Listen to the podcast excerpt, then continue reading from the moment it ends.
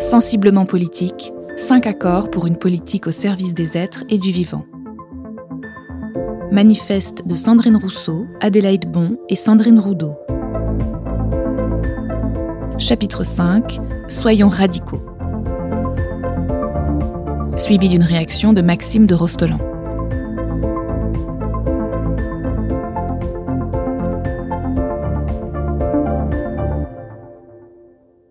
Soyons radicaux. Un mot qui puise l'audace à la racine pour qu'adviennent les utopies.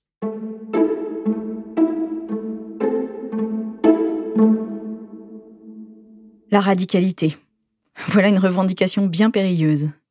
Ne nous suffit-il pas d'être traités de féminazis à la moindre demande d'égalité, de khmer vert ou d'éco-terroristes quand nous défendons la fertilité des sols ou que nous dénonçons la maltraitance animale? Triste cirque médiatique et grande diversion. La bataille des mots ne fait rage que pour étouffer toute pensée nouvelle qui risquerait de trop se déployer. Alors, on vide les mots de leur sens, et on s'en sert de repoussoir. Il en va ainsi de radical. Issu de racine, ce mot nous invite à revenir à l'essentiel, avec un parfum de rébellion et d'ambition oubliée. Nous voulons des règles et des rêves, des endroits où l'on dit non, pour tous ceux où l'on va enfin pouvoir dire oui.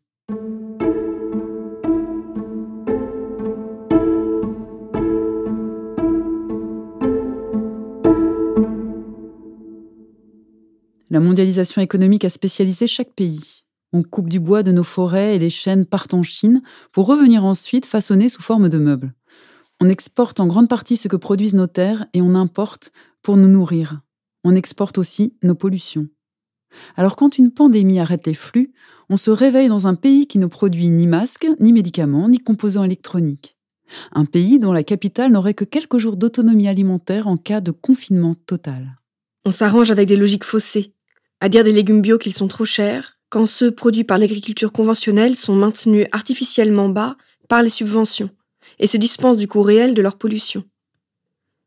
On prétend aussi, avec un paternalisme consommé, que le monde ne pourrait se nourrir sans l'excellence chimico-agricole occidentale et l'agriculture intensive, quand nos États ont désorganisé et aliéné les pratiques culturelles et alimentaires des autres pays. On nommait la préemption et la pollution de leurs terres pour nos cultures et nos minerais, la déforestation pour nos huiles de palme. On passe sous silence toutes les personnes souffrant de diabète et d'obésité dans le monde à cause de notre industrie agroalimentaire arc-bouté sur la défense de la croissance comme seul horizon économique viable, on a mis l'intégralité de nos politiques publiques au pas cadencé. Qu'elle baisse et on réforme tout pour la relancer. École, santé, retraite. Pour elle, on est toujours prêt à dépenser des milliards. En son nom, chacun se voit contraint d'accepter n'importe quel travail, qu'il soit aliénant, épuisant ou dépourvu de sens, peu importe. Tu travailleras. Telle est ta dignité. Tu travailleras quoi qu'il t'en coûte. De la croissance en veux-tu? En voilà. À n'importe quel prix, épuisement des ressources, pollution, exploitation de bras humains sur toute la planète. Peu importe le coût, pourvu qu'on ait l'ivresse. Et notre drogue a un nom, elle s'appelle PIB.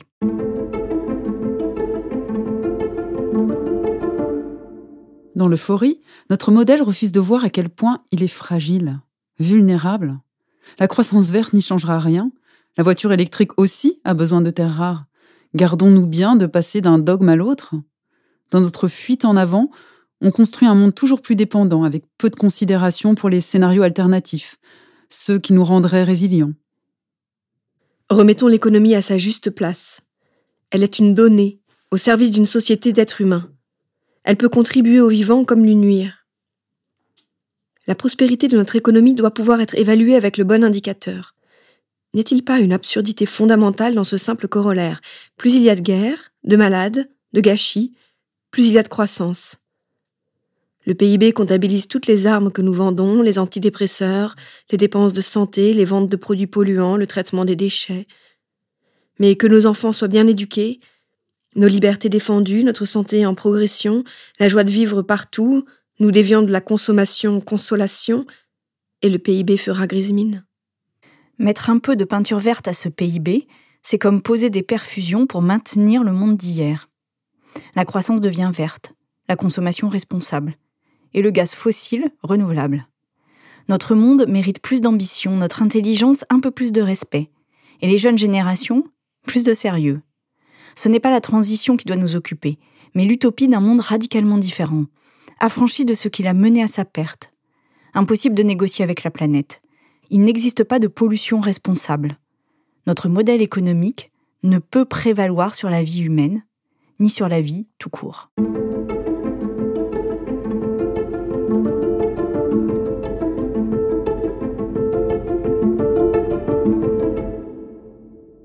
C'est une question de choix, de priorité. Les innovations pour transformer notre monde existent. D'autres technologies, du biomimétisme, du low-tech, d'autres modes de vie. Seulement ces solutions ne peuvent se déployer tant que l'ancien monde est sous perfusion. Il faut de l'argent? Il existe. Les subventions sont nombreuses, mais au mauvais endroit. On meurt de trop de complaisance envers ce qui nuit.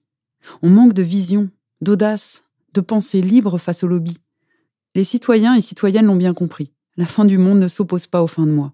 On a voulu monter les gilets jaunes contre les verts, la ficelle était grosse. Nous voulons interroger chaque projet, chaque investissement. Au service de quoi? De qui? Avec quelles conséquences humaines, écologiques, sociétales? Nous voulons des règles et des rêves. On manque de confiance en nous. On a peur de sauter dans l'inconnu. Alors, en attendant, on observe, on négocie, on transitionne. On reste sur la rive à attendre que le monde tout entier s'embrase et qu'alors on n'ait plus d'autre choix que de sauter. N'attendons pas qu'il soit trop tard. Quittons le confort sclérosant de la berge pour plonger dans le courant, pour aller dans le sens de la vie. Oui, on doit lâcher une rive, renoncer à la sécurité du connu, y laisser même une partie de ses vêtements. Mais à combien de choses avons-nous renoncé pour y rester coûte que coûte sur la rive à courir en rond? Du temps, de l'optimisme, de la sérénité, de la santé, de la dignité, de la confiance en nous, de l'espoir pour nos enfants. Il y a probablement des choses que nous serons soulagés de pouvoir lâcher. Des choses qui nous aliènent, nous remplissent l'espace jusqu'à nous déborder, jusqu'à nous empêcher de penser. Trop d'immatériel, d'écrans, de jeux en ligne. Trop de porno, de films de castagne et de conquêtes. Trop d'histoires d'hommes virils, d'argent roi et de filles effacées. Trop peu de perspectives.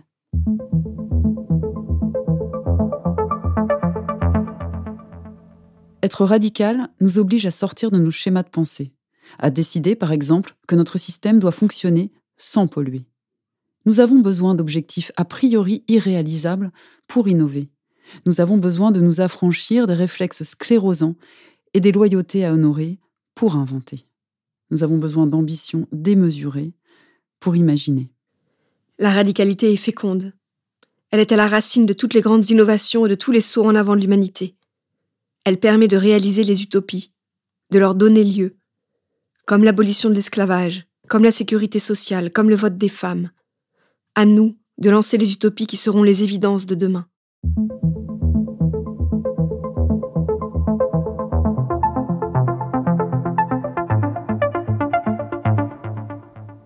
Parce que ce n'est qu'ensemble que nous pourrons construire une société nouvelle, nous avons demandé à des personnalités engagées issues d'horizons différents de réagir à notre texte et de partager leur vision singulière.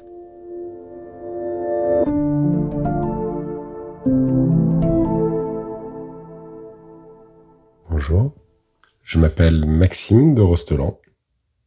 Je suis euh, entrepreneur, militant dans l'écologie depuis un peu plus de 15 ans, presque 20. J'ai donc lancé Biomimicry, ensuite Bluebees, une plateforme de financement participatif euh, entièrement dédiée à l'agroécologie, on a écrit un livre blanc qu'on a remis à Fleur Pellerin en, 2013 et qui a donné la loi Hamon. Euh, j'ai décidé de me former au maraîchage biologique, de, me lancer dans cette aventure en créant l'association Ferme d'Avenir. On a proposé 11 amendements, 4 ont été débattus, un a été voté et adopté. Puis, quelques jours après, il a été retoqué par le Conseil constitutionnel.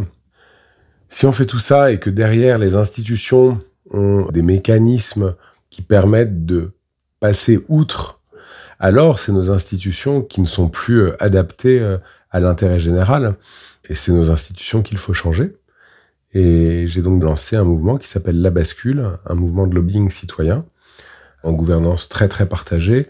maintenant, je travaille sur euh, le projet Community Trees, qui est pour idée de faire des pépinières participatives pour planter des arbres en agroforesterie et le projet SailCop, qui est une coopérative de transport de passagers à la voile.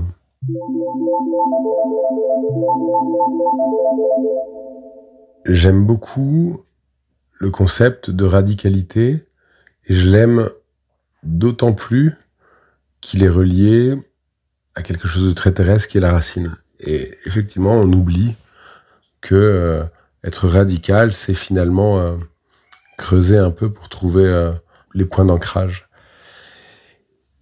Alors, ce qui me parle beaucoup dans, dans le texte, c'est que on remet en question la définition, ou en tout cas le choix de la boussole. La boussole qui est celle utilisée par nos dirigeants, s'appelle le PIB, le produit intérieur brut, et finalement, c'est juste compter de l'argent, ok? C'est un capital. Mais il y a deux autres capitaux qu'il convient de d'observer, d'entretenir, de préserver, voire même d'augmenter. C'est le capital naturel et le capital humain.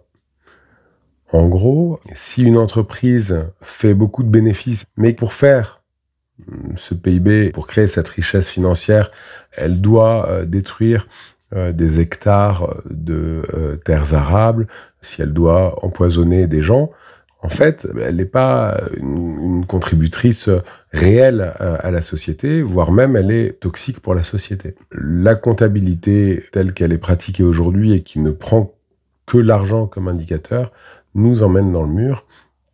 Et pour donner des illustrations précises, des transformateurs de porcs PORC industriels qui vont euh, élever des porcs, qui vont les abattre dans des conditions qu'on préférerait ne pas imaginer, qui vont ensuite faire des produits euh, suremballés avec beaucoup de sel, avec des nitrites, etc. Et qui vont ensuite les envoyer partout dans le monde sous vide, nanana. Ça provoque des dégâts. Les algues vertes aujourd'hui, c'est à nos impôts, nous citoyens, de régler la facture et donc de prendre en charge les dégâts. Et pour revenir à la radicalité, c'est justement, on vient à la racine du problème. C'est sans aucun doute l'argent, la, place qui est donnée à l'argent.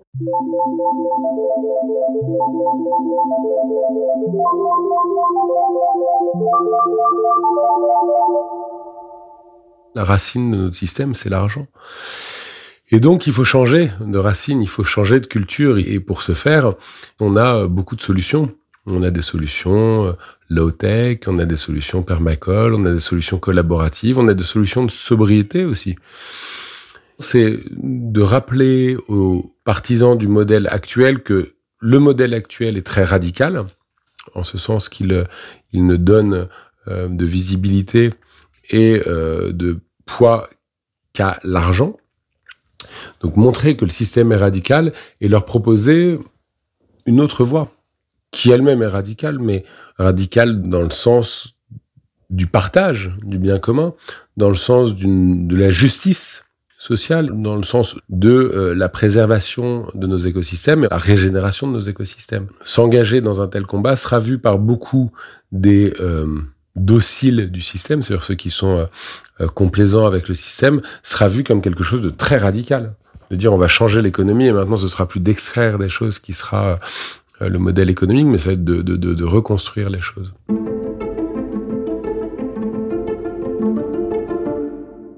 J'étais il y a hum, deux jours dans une conférence à laquelle Édouard Philippe, l'ancien Premier ministre, est intervenu et interrogé par le journaliste sur les grands enjeux de notre époque. Il a réussi à, à citer sept crises, la première étant la crise de la dette, la seconde, la crise euh, de la migration, la troisième, la crise de la sécurité. Bref, il a réussi à citer sept crises sans citer, sans évoquer la crise climatique ou l'érosion de la biodiversité. C'était très symptomatique de notre époque qu'un dirigeant haut placé se saisisse de, de faits euh, ponctuels, la dette qui n'est qu'une construction, les migrations qui, ont toujours existé et qui, qui ne posent pas plus de problèmes aujourd'hui qu'il y, a 20 ans, mais, mais certainement beaucoup moins de problèmes que dans, que dans 30 ans, puisque les migrations vont, vont, vont, s'accentuer.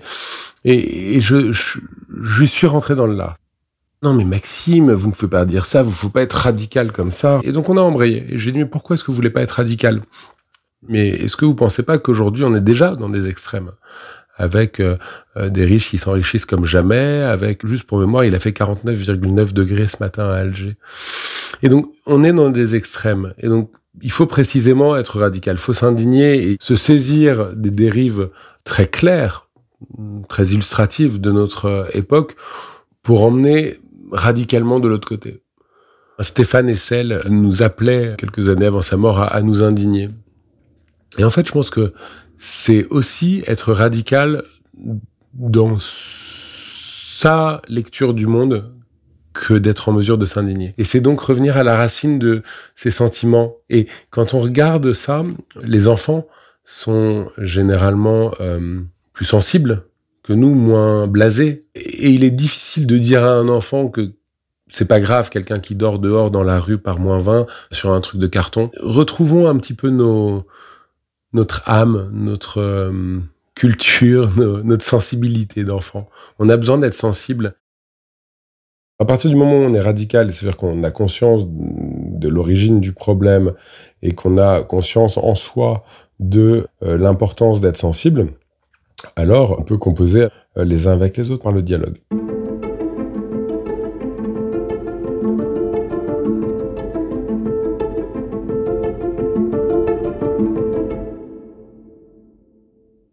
Maintenant, si je rentre dans ce qui, fonctionne pour moi, il me semble que les idées dont on est sûr que dans 30 ans elles seront en place, c'est la meilleure sécurité quand tu lances un projet. Beaucoup de gens ont envie de soutenir des gens qui ont des visions. Deuxième chose, il faut, je crois, un réseau. C'est-à-dire un réseau de gens qui nous aident à aller assez vite à l'essentiel pour pas se perdre dans les méandres du montage de projet. Plus on ose ouvrir des portes qui paraissaient totalement fermées, plus on gagne de temps et, surtout plus l'idée fait son chemin.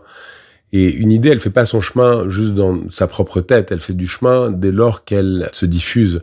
Des choses vont se produire qu'on n'attendait pas forcément, des rencontres, des synchronicités, des attelages originaux entre le projet que vous portez et d'autres projets. Après, il y a quelque chose de personnel. Et ça, ça, ça concerne l'équipe du projet. Est-ce que vous êtes persévérant. C'est pas parce qu'on vous dit non que c'est pas possible. Tout le monde dit non, non, on veut pas faire, mais personne ne, dit c'est une mauvaise idée. Tout le monde dit c'est une bonne idée, mais non, moi je ne vais pas pouvoir faire. Et dans ce cas-là, ça veut juste dire qu'il faut continuer à creuser, qu'il faut continuer à activer le réseau, qu'il faut continuer à, parler et à essayer de trouver les, les, brèches pour réussir à mettre en place euh, ce projet.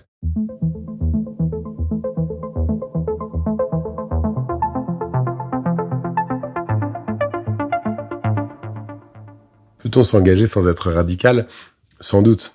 Euh, est-ce que les actions euh, euh, de quelqu'un qui n'est pas radical mais qui s'engage ont un impact réel? Je ne sais pas. J'ai quand même l'impression que pour faire bouger les choses, il faut que ça dérange un petit peu. Et, et si ça dérange pas, c'est que quelque part, ça ne change pas grand-chose au système. Et donc, si jamais en étant radical, on a des gens qui nous disent mais tu es trop radical, ça me dérange, quelque part je me dis que c'est plutôt un indice qui dit qu'on est sur le bon chemin. Sensiblement politique, cinq accords pour une politique au service des êtres et du vivant. Un manifeste de Sandrine Rousseau, femme politique, militante et économiste, Adélaïde Bon, autrice, et Sandrine Roudot, cofondatrice des éditions de la Mer Salée, autrice. Suivi d'une réaction de Maxime de Rostelan, ingénieur, entrepreneur et lobbyiste écologiste. Un podcast produit par Création Collective, montage par Adrien Beccaria et Thibaut Delage, musique par Studio Alto, enregistrement à l'arrière-boutique Studio.